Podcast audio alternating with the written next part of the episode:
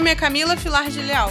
Sou produtora cultural e audiovisual e esse podcast usa material de pesquisa feito para a websérie Moda Viva, de minha autoria, lançado através da Lei Aldir Blanc nesse mês de abril. Ele foi gravado e mixado pelo produtor musical Paulo Maganinho e o texto foi escrito pela historiadora Beatriz Figueirinha, usando fontes de autores como Pedro Paulo Aiello Mesquita, Ismênia de Lima Martins, Júlio César Gabriel Ambrosio e Norton Ribeiro, e adaptado por mim para narração para a Semana Fashion Revolution 2021. Vamos abordar o que deu início à industrialização têxtil da cidade de Petrópolis, na Serra do Estado do Rio de Janeiro, e algumas curiosidades que se deram ao longo das primeiras décadas. Petrópolis, conhecida pelo seu título de cidade imperial, também foi uma cidade operária, que empregou um elevado número de operários colonos e não colonos, dentre estrangeiros e brasileiros de outras regiões, que deram vida e características aos bairros da cidade, tal como conhecemos hoje, e a Rua Teresa. Em 1854, havia 332 colonos oficiais de ofícios para 228 trabalhadores não colonos.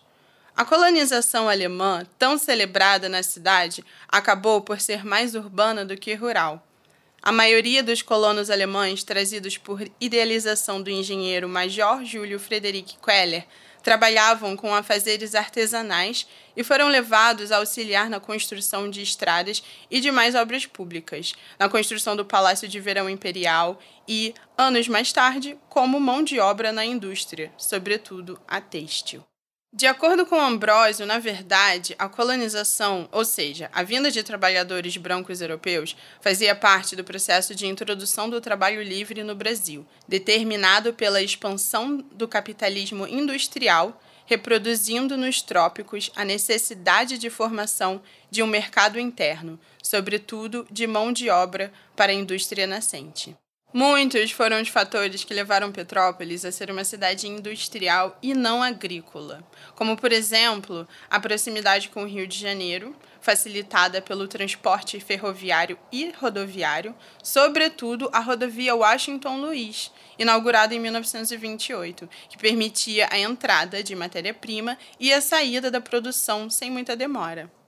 O destaque para o setor têxtil foi devido também há outros fatores, como a facilidade para represar os rios na construção de reservatórios de água para abastecimento, necessário nos processos de tinturaria e alvejamento, assim como para a geração de energia, e a disponibilidade de mão de obra que também contribuiu para que a cidade se tornasse industrial, já que os pequenos lotes de terra fornecidos aos colonos não eram suficientes para uma produção rentável, além do tipo de solo íngreme, propício a deslizamentos. Os moradores da cidade já sabem, qualquer chuva basta para que o rio Quitandinha transborde. Isso acontece desde os tempos do imperador. Por exemplo, a construção da fábrica São Pedro de Alcântara no leito do rio causou transtornos para os moradores dessa região, mas eu vou falar disso daqui a pouco. O fato é que o clima ameno que atraiu imperadores, a aristocracia e presidentes foi o fator mais favorável tanto para o melhor bem-estar e desempenho dos trabalhadores, como também para a fiação do algodão, pois os fios em clima mais úmidos não correm o risco de se fragmentar. As condições mais gerais para a formação do aglomerado de indústrias têxteis em Petrópolis estão relacionadas à crescente dimensão econômica e política que a cidade do Rio de Janeiro alcançava após 1850. De 1866 a 1885, o Nordeste, por meio da província da Bahia, Maranhão e Alagoas, já possuía o maior número de indústrias de tecido de algodão. Fatores como o crescimento do plantio do café no centro-sul do país e a cidade do Rio como centro do Segundo Império aumentaram o número de indústrias de tecido de algodão, equiparando as do Nordeste.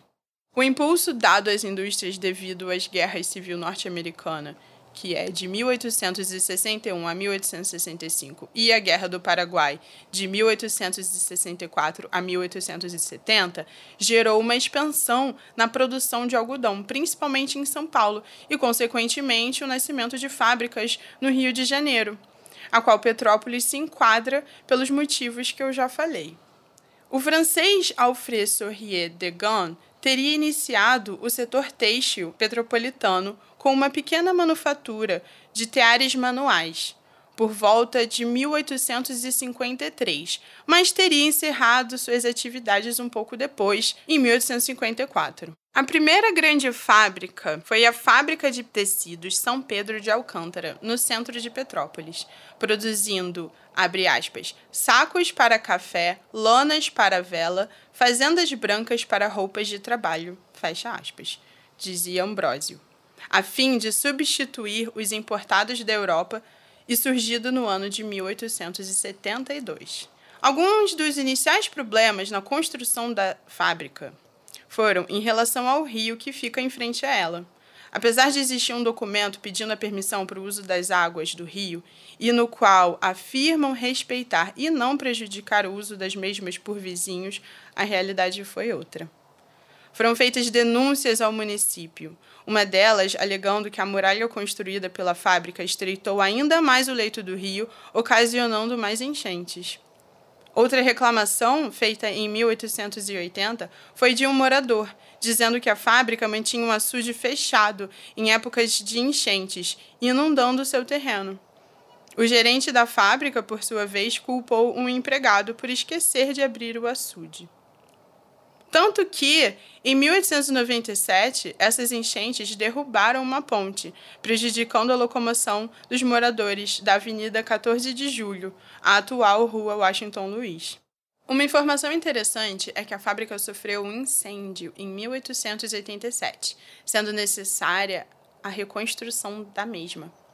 O projeto buscou dar uma aparência mais agradável segundo o estilo e de acordo com o eixo da rua conforme consta no documento enviado à Prefeitura com o título de Projeto de Reconstrução da Fábrica de Tecidos São Pedro de Alcântara, publicado na Tribuna de Petrópolis em 1994. Com a arquitetura eclética comum à época, a aparência da nova fábrica se assemelhou a uma fortificação gótica. Durante a reforma, o diretor-gerente alugou um prazo de terra em frente à fábrica, onde construiu um galpão para abrigar o maquinário. O novo prédio ficou então pronto em 1888, por isso existe essa indicação no alto do edifício. Após o incêndio, a São Pedro foi a primeira indústria no Brasil a empregar um dispositivo automático contra incêndios, o conhecido sprinklers. Em 1874, surgiu a Companhia Petropolitana de Tecidos em Cascatinha que contou com o engenheiro André Rebouças para o planejamento dessa construção. Rebouças, além de engenheiro, foi abolicionista, monarquista e amigo pessoal de Dom Pedro II. Ele foi responsável por grandes feitos na capital, como, por exemplo, a construção de uma rede de abastecimento de água no Rio de Janeiro durante a seca de 1870. A maioria dos operários da Companhia Petropolitana de Tecidos eram mulheres e crianças pois os salários eram mais baixos e ambos seriam mais submissos, pouco propícios a manifestações e insurreições. Em 1888, a fábrica empregava 175 meninos e 135 meninas. Em 1931, os números ainda são semelhantes: 152 meninos e 157 meninas, porém diminuem ao longo da década, até que, em 1938, o trabalho infantil é legalmente proibido no Brasil. Havia também, segundo dados da Companhia Petropolitana, a existência de uma especialização de gênero do trabalho na maioria das seções das unidades fabris. Os salários mais altos estavam nas sessões de trabalho exclusivamente masculinos, e a seção de meadeiras, por exemplo, era toda feminina. Outra informação que exige maior atenção e estudo é a diferença entre empregados brancos e pretos, apontada por Martins em uma publicação de 1983, que diz que em todo o período de 1900 a 1930 foram admitidos 736 brancos, menos de 5% desse número de descendentes de africanos e europeus e cerca de 2,5% de negros. Sabe-se que a população não branca de Petrópolis era pequena, porém, tal informação sugere alguma cautela, pois pode estar permeada pelo estereótipo da incapacidade do negro para o trabalho industrial. Voltando para a questão de gênero, a Companhia Petropolitana contratava mulheres que trabalhavam em suas casas para confecção de bainhas em lenços. O fato de mulheres serem contratadas para exercerem um trabalho estritamente manual e delicado afirma o discurso da divisão de tarefas entre gêneros, em que os homens assumem funções mais pesadas e ou atividades mais qualificadas e maiores salários, enquanto as mulheres funções mais leves ou ligadas à delicadeza, entre aspas, inata, e que exigem pouco grau de qualificação, ou seja, salários baixos. A Companhia Petropolitana também tinha seu próprio sindicato, desde 1921, e dez anos depois foi instaurado oficialmente o Sindicato dos Operários da Companhia Petropolitana. Havia entre os sócios fundadores uma única mulher, Júlia Benvenuti, que era operária da fábrica desde os seus 11 anos de idade, tendo trabalhado ao lado do seu pai, José Benvenuti, na seção de teares. Em 1889 surgiu a Companhia Fábrica de Tecidos Dona Isabel, no bairro do Morém. Era fabricante de brim e demais tecidos pesados. Chegou a exportar jeans na Segunda Guerra Mundial para os países integrantes do eixo, segundo informações encontradas em um jornal sem identificação e data, com texto de José Luiz Campos. Outra fábrica de grande porte, inaugurada em 1903 por um italiano, foi a Companhia Fiação de Tecidos Cometa, com duas sedes, uma no meio da serra e outra no alto da serra, cujo diretor foi Manuel José Amoroso Lima, que geriu a fábrica até passar para o seu filho, o pensador e crítico literário Alceu Amoroso Lima. Uma curiosidade: Sabe-se que uma aldeia inteira na região de Veneto, chamada Pescantina, na Itália, emigrou para Petrópolis para trabalhar na cometa. Eram cerca de 160 famílias, somando em torno de 500 pessoas. Só que a vila operária dessa fábrica não conseguiu abrigar todo mundo. Deste modo, a Companhia Petropolitana alugou à Cometa parte de sua vila operária. Porém, segundo a Ielo, os italianos de Cascatinha não se misturavam com os do Alto da Serra e do Morém. Os italianos do Alto da Serra, ou seja, da Cometa, não integravam com todos os demais, tanto que a ida deles para a Vila Operária de Cascatinha não durou muito tempo. Das quatro empresas citadas, três tinham como característica o tipo de capital investido na maioria das fábricas da cidade, estrangeiro ou com base no Rio de Janeiro. A única que possuía capital petropolitano foi a Dona Isabel. Bem no iníciozinho do século XX, a Werner Tecidos foi inaugurada por irmãos alemães em 1904, no bairro do Bingen, e que ainda existe e funciona no mesmo endereço. Em 1907, havia quatro fábricas com 1.880 trabalhadores, sem contar com a Werner, que tinha acabado de ser inaugurada.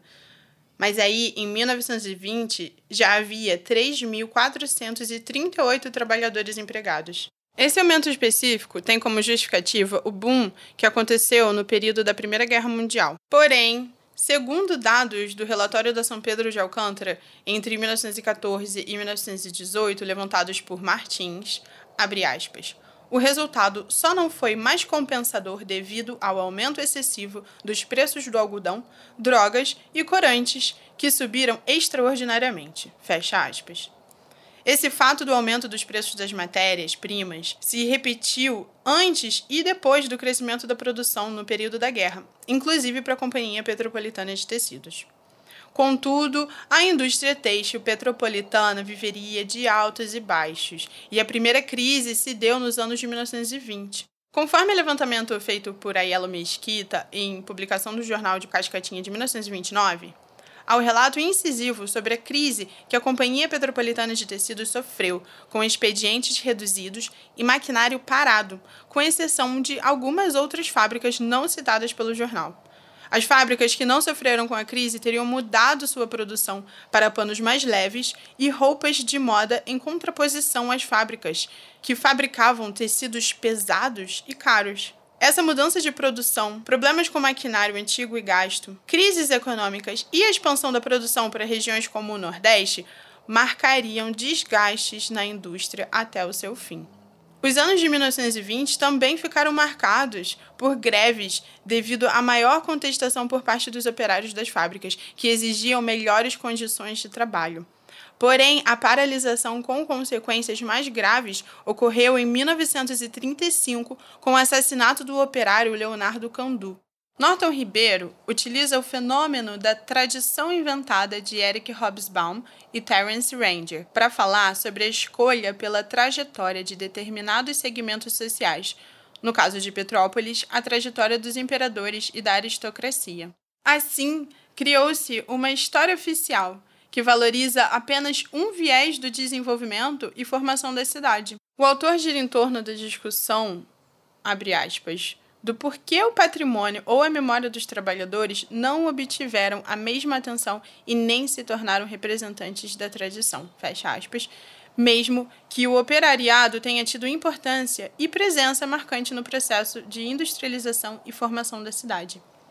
Ribeiro traz a informação de que, na década de 1940, o prefeito Márcio Alves reconheceu que Petrópolis era uma colmeia de trabalho, assim como o ministro do Trabalho se referiu à cidade como um dos grandes centros proletários do país. Em 1937, havia 102 empresas no município com 8 mil profissionais. Em 1950, no início da década de ouro, segundo Ambrósio, a atividade têxtil alcançou uma produção de 59,02% sobre o montante de produção total das demais indústrias. Mas e as malharias? Elas começaram a aparecer por volta dos anos de 1940, sobretudo após a instalação da indústria de máquinas de malharia Copo SA. Nessa altura, a cidade já possuía lanifícios, produção de feltros na primeira indústria brasileira de feltros, produção de veludo, linhos com a pioneira da cidade Calil Zarzur, tinturaria e estamparia, confecções e a famosa malharia Águia, de maiôs e biquínis, sem contar a Fagã, que surgiu no pós-guerra para fornecer materiais cirúrgicos para hospitais e farmácias, produzindo fraldas, toalhas de banho, ataduras, entre outros. O fechamento de diversas indústrias acabou por levar à formação da Rua Teresa. Seu início como um polo de moda repleto de confecções foi devido à impossibilidade de algumas fábricas de cumprir com o pagamento monetário dos encargos dos trabalhadores, optando por indenizá-los com tecidos. A partir daí, os ex-funcionários começaram a confeccionar artigos de vestuário e vendê-los nas suas próprias casas tornando-se detentores dos meios de produção e garantindo suas rendas. As lojas e confecções na Rua Teresa eram conhecidas como fundos de quintal e foram se aprimorando até o auge dos anos 80. Logo, eram empresas familiares que cresceram muito rápido e possuíam inúmeras lojas pela rua, de moda masculina, infantil e em maior número feminina atendendo às famosas sacoleiras, porém com reduzido grau tecnológico e baixa competitividade. Hoje, Petrópolis ainda tem como chamariz para a moda local o chamado Shopping a Céu Aberto da Rua Teresa, assim como o Polo de Moda do Bingen e a Feirinha de Taipava. Porém, muitas lojas passaram a revender produtos da região do Brás em São Paulo. Algumas malharias e fábricas resistem, assim como confecções, facções e costureiras independentes. Nos últimos anos, algumas mudanças têm acontecido. Jovens da cidade estão produzindo uma moda autoral e sustentável, muitos reutilizando resíduos das confecções, além do crescimento de brechós e bazares. E essa foi um pouco da história da industrialização têxtil de Petrópolis do podcast Moda Viva. Acompanhe a gente também no YouTube e no Instagram, pelo perfil Moda Consciente Petrópolis, para mais conteúdo sobre moda, história e sustentabilidade.